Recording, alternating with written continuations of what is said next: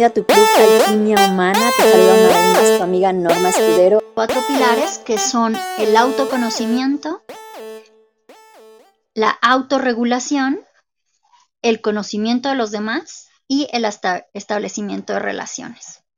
Estos cuatro pilares nos permiten desarrollar inteligencia emocional, pero también poder tener una gestión emocional que realmente nos permita construir los entornos favorables para nuestra vida y para el alcance de nuestros objetivos.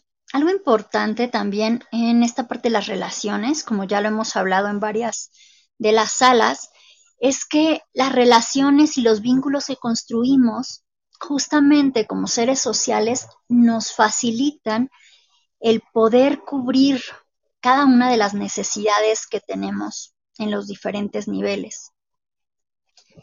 Y una parte importante en esto es que lo que marca el rumbo de las relaciones está enfocado a las prioridades y los objetivos que tenemos. Estos se fijan con base en los valores y principios en los que estamos guiando o en los que estamos afianzando nuestra vida y nuestra forma de verlo. Entonces es muy importante que nosotros tengamos claridad de esta parte para poder construir las relaciones que queremos y también que estas relaciones contribuyan a generar los entornos en los que deseamos vivir. Como ya les decía anteriormente, algo que los humanos podemos aprender de los licaones es la dedicación que ellos tienen a la construcción de vínculos. Todos los días dedican el inicio de su jornada a afianzar los vínculos y eso es parte de lo que los hace tan efectivos como equipo, como grupo. Y también, pues obviamente es parte de lo que garantiza su supervivencia, no solo su efectividad. Entonces, es importante y justamente por eso hoy esta sesión la vamos a dedicar a la comunicación, ya que es justamente una parte fundamental de nuestras relaciones, el que podamos comunicarnos de manera asertiva. Y para esto lo primero es tener claridad de que existen diferentes niveles en la comunicación. El primer nivel, el más básico, el más superficial, tiene que ver con informar. Y este nivel es en el que únicamente se brinda información, tal cual. Ese es su objetivo, brindar información. Solamente está dedicado a informar. Después tenemos ya propiamente el nivel de comunicación, de comunicar, de establecer este vínculo en donde existe una interacción. Hay un emisor, un mensaje, un receptor y se intercambian los roles. Se hace un, un ciclo donde fluye la información y se intercambia, no solamente es unidireccional, sino es bidireccional. Y tenemos un tercer nivel que tiene que ver más con conectar. En este nivel ya implica que hay mayor apertura, hay un entorno de confianza y se crea y se comparte un vínculo mucho más profundo. Algo importante en este nivel de comunicación es que muchas veces incluso va más allá de las palabras. La conexión se puede establecer incluso sin la necesidad de palabras o de compartir el mismo lenguaje. Quizá alguna vez lo han experimentado con personas que hablan un idioma distinto o con quienes quizá no hablan o no escuchan o no pueden ver. Y esta parte es súper importante. ¿Qué tanto construimos vínculos a través de conectar. Ese ya es el tercer nivel en la comunicación. Es un nivel más profundo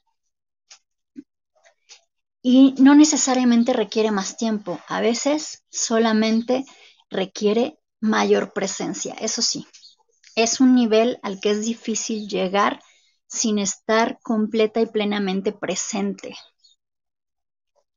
Es un nivel que es muy difícil de establecer con el estilo de vida que muchas veces llevamos hoy, donde estamos metidos en la televisión, en la computadora, en el teléfono, mientras supuestamente hablamos con alguien más o estamos compartiendo algo con alguien más. Este nivel requiere completa atención y presencia. Para poder conectar requieres hacer presencia y eso implica que observes, porque tú puedes conectar incluso a través de la mirada, em, también a través del contacto, que implica de alguna manera un compartir. Entonces, esta parte es, es importante porque en ella justo descansa la profundidad de los vínculos que construimos. Y hay estudios que muestran que incluso cuando tú tienes vínculos más profundos, más fuertes, más estrechos, más nutritivos también, tu longevidad y tu salud tienen un impacto. De hecho, hay estudios que han hecho sobre eh, los vínculos saludogénicos, que es como estos vínculos que se vuelven casi, casi como una medicina. Son vínculos tan nutritivos que fortalecen el alma y el cuerpo, ¿no? Las personas enferman menos o también salen con mayor facilidad de enfermedades, el sistema inmunológico se refuerza. Y esto es, es algo que yo aprendí eh, cuando estaba en la universidad durante una investigación sobre eh, redes sociales y no eran redes digitales, sino más bien vínculos sociales. A eso se refería en aquel entonces esta parte de las redes sociales, a los vínculos que establecemos los seres humanos y cómo vamos tejiendo este entramado social del cual nos enriquecemos y nos nutrimos. Y después yo lo puse en práctica con grupos de personas viviendo y conviviendo con VIH en zonas apartadas del país, en zonas rurales, en la sierra y en lugares donde además, pues, no eran precisamente muchas veces aceptados y a través de ciertas dinámicas fuimos generando vínculos, primero entre ellos y después sensibilizando a las comunidades, a, los líderes religiosos y otros personajes para que se incorporara a estas personas activamente. Y algo que vimos es que justamente su sistema inmunológico se fortaleció y en unos meses ellos empezaban, uno, a enfermar menos de, de cosas pequeñas, recurrentes, que antes tenían, pero también empezaron a tener una carga viral más baja en sus mediciones y unos CD4 mucho más elevados cuando les hacían los estudios para ver cómo se encontraba su salud. Incluso con muchos de ellos llegaron a mantenerse por periodos bastante largos en estado indetectable, lo cual de alguna manera pues confirmaba eso que yo había leído en investigaciones, que la calidad de los vínculos que estableces tiene un impacto fuerte incluso en tu salud. Así que por eso es muy importante que prestemos atención a cómo nos estamos comunicando, en qué nivel estamos estableciendo la comunicación de nuestras relaciones cotidianas. ¿Estamos simplemente transmitiendo información? ¿Estamos intercambiando información? Estamos conectando. Hay un texto de Paulo Freire que habla justamente sobre esto, extensión y comunicación, y dice que muchas veces, incluso en los procesos educativos, nosotros simplemente extendemos la información, es decir, transmitimos información, pero ni siquiera llegamos a comunicar. Todavía menos aún llegamos a conectar. Entonces, por eso es importante reflexionar sobre esta parte de hasta qué nivel estoy llegando en mi comunicación. Y otra parte importante en cuanto a la comunicación para mejorar la calidad de mis relaciones tiene que ver con los patrones de comunicación. Existen dos patrones principales en cuanto a la comunicación. Uno es la comunicación lineal, que es esa comunicación que se da punto por punto, es decir, la persona tiene como una estructura y un orden en el que va dando punto 1, punto 2, punto 3 de forma ordenada. Y hay otra que es el patrón de la comunicación circular, que es cuando se va de un punto a otro para llegar finalmente al objetivo. Y aquí es importante saber cuál patrón tengo yo y cuál patrón tienen los otros que me rodean para que sea más fácil entendernos. Porque si yo soy muy lineal y alguien que sea muy circular, puede ser que no logremos comprendernos. Y a la inversa, ¿no? Que si yo soy muy lineal y alguien que es muy circular, no alcance a entender del todo, porque le falta estos elementos de enganche al ir solamente transmitiendo la información punto por punto. Y si logramos hacer un híbrido, es decir, poner los puntos, pero también esta parte más emotiva, entonces podemos generar puntos de encuentro entre estos dos patrones.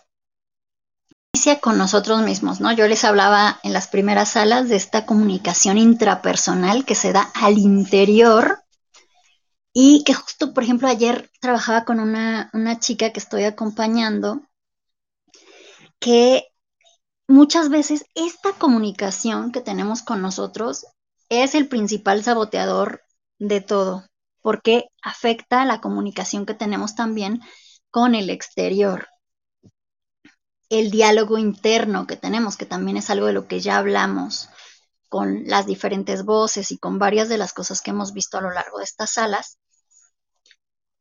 ese diálogo interno interviene en nuestras conversaciones también con los otros. De hecho, es el detonador de muchos de los botones. A veces pensamos que son otros afuera los que aprietan nuestros botones, pero en realidad es nuestro propio diálogo y nuestra propia imaginación el principal detonador de los botones. Y esto, déjenme contarles una pequeña historia antes de darle la palabra a Laura. Cuando, cuando yo era niña, mi papá me contaba, no recuerdo cuál es la figura literaria de, de esta cosa, porque no es una historia en sí, pero a mi papá se lo enseñaron cuando él era niño y cuando yo era niña me encantaba que, que lo dijera, era como recitarlo, ¿no? y empezaba con que a la luz de un farol apagado se encontraba un niño ciego y desnudo con las manos en los bolsillos leyendo una página en blanco de un libro que decía El loco. Y bueno, la, cosa esta seguía. Pero tiempo después yo entendí esta parte del, farol apagado, porque primero yo me daba mucha risa porque pensaba que era una locura y era como, ay, pues no, no hay luz en los faroles apagados. Pero después entendí que sí hay luz en los faroles apagados. Lo que pasa es que está guardada, esperando que alguien apriete el interruptor o que se den las condiciones, porque hay faroles que no tienen interruptores, solo esperan que se den las condiciones para que ellos se enciendan, esa luz que tienen guardada adentro. Y lo mismo pasa con nosotros como personas. Pero muchas veces no es alguien de afuera el que apriete el botón, tanto para que la luz se encienda como para que la luz se apague. somos nosotros mismos con nuestro diálogo interno y con nuestra imaginación y lo que hacemos con ella. Y esto va marcando también el rumbo de los patrones. Yo, por ejemplo, como dice Carlos, antes tenía una comunicación muy lineal. Y bueno, me dediqué por mucho tiempo a hacer manuales, entonces era punto uno, dos, tres y vámonos. Y todavía a veces me pasa. Hoy en día ya trato más de hacer un híbrido entre estos dos, pero confieso que cuando alguien tiene un patrón muy circular, yo me pierdo súper fácil en la conversación, porque además no soy primordialmente auditiva. Entonces, eh, al ser kinestésica y visual, yo si no estoy viendo y no siento a la persona, eh, es muy fácil que me pierda eh, auditivamente, ¿no? Entonces, cuando es muy circular, me pierdo fácilmente. El patrón de comunicación lineal suelen ser personas muy pragmáticas, mientras que las personas con el patrón de comunicación circular tienden a ser personas mucho más emotivas, más emocionales. Y muchas veces justamente creamos pareja con personas que tienen el, el opuesto y por eso muchas veces nos cuesta entendernos, comunicarnos, o, empatar. Y esto pasa también incluso en los equipos. Por eso esto es muy importante. Y se acuerdan que cuando hablábamos del conocimiento del otro, yo les decía que para que el hogar funcione mejor y para que el trabajo funcione mejor, hay que conocer este tipo de detalles del otro, al igual que es importante conocerlos en nosotros mismos, para que podamos encontrar los puntos de encuentro, justamente, para que podamos generar las estrategias que nos permitan encontrarnos y resolver. Y otra parte importante en cuanto a la comunicación, además de los niveles y los patrones que ya hemos visto, es los estilos. Cada uno de nosotros tiene un estilo distinto. Y hay tres estilos principales. El primero es el pasivo. Este estilo tiene que ver con una comunicación más indirecta. Son personas poco confrontativas, son personas que incluso a veces hasta prefieren mantenerse callados y dejar que, que, el otro hable, que el otro diga, y son más de observar. Después tenemos también el estilo asertivo. Este es un punto medio y es una comunicación bastante más directa, muy clara. Para poder tener este estilo de comunicación es muy importante que la persona tenga una buena comunicación consigo misma y tenga mucha claridad mental. Porque si hay confusión, comunicarse asertivamente se dificulta si las ideas se enredan, pues tampoco es fácil expresar lo que queremos o lo que necesitamos o lo que estamos buscando.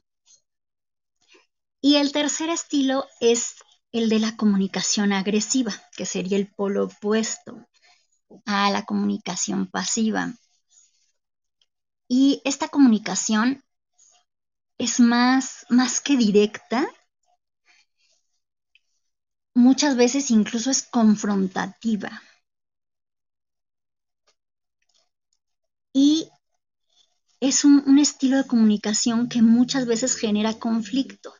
Entonces, hay que tener cuidado con este estilo de comunicación porque es un generador constante de conflictos y también puede herir susceptibilidades y puede quebrar relaciones, puede romper también con vínculos importantes cuando la comunicación es mayormente en este estilo.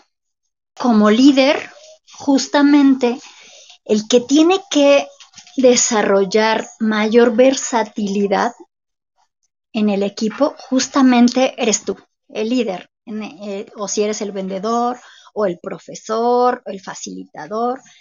Eres tú quien tiene que desarrollar la versatilidad porque, por ejemplo, una comunicación agresiva puede dañar mucho más de lo que ayuda. Y como bien decía Carlitos, hasta a ti te puede dañar. Y por eso es tan importante poder ir hacia la comunicación asertiva, especialmente cuando se ocupa un rol de liderazgo.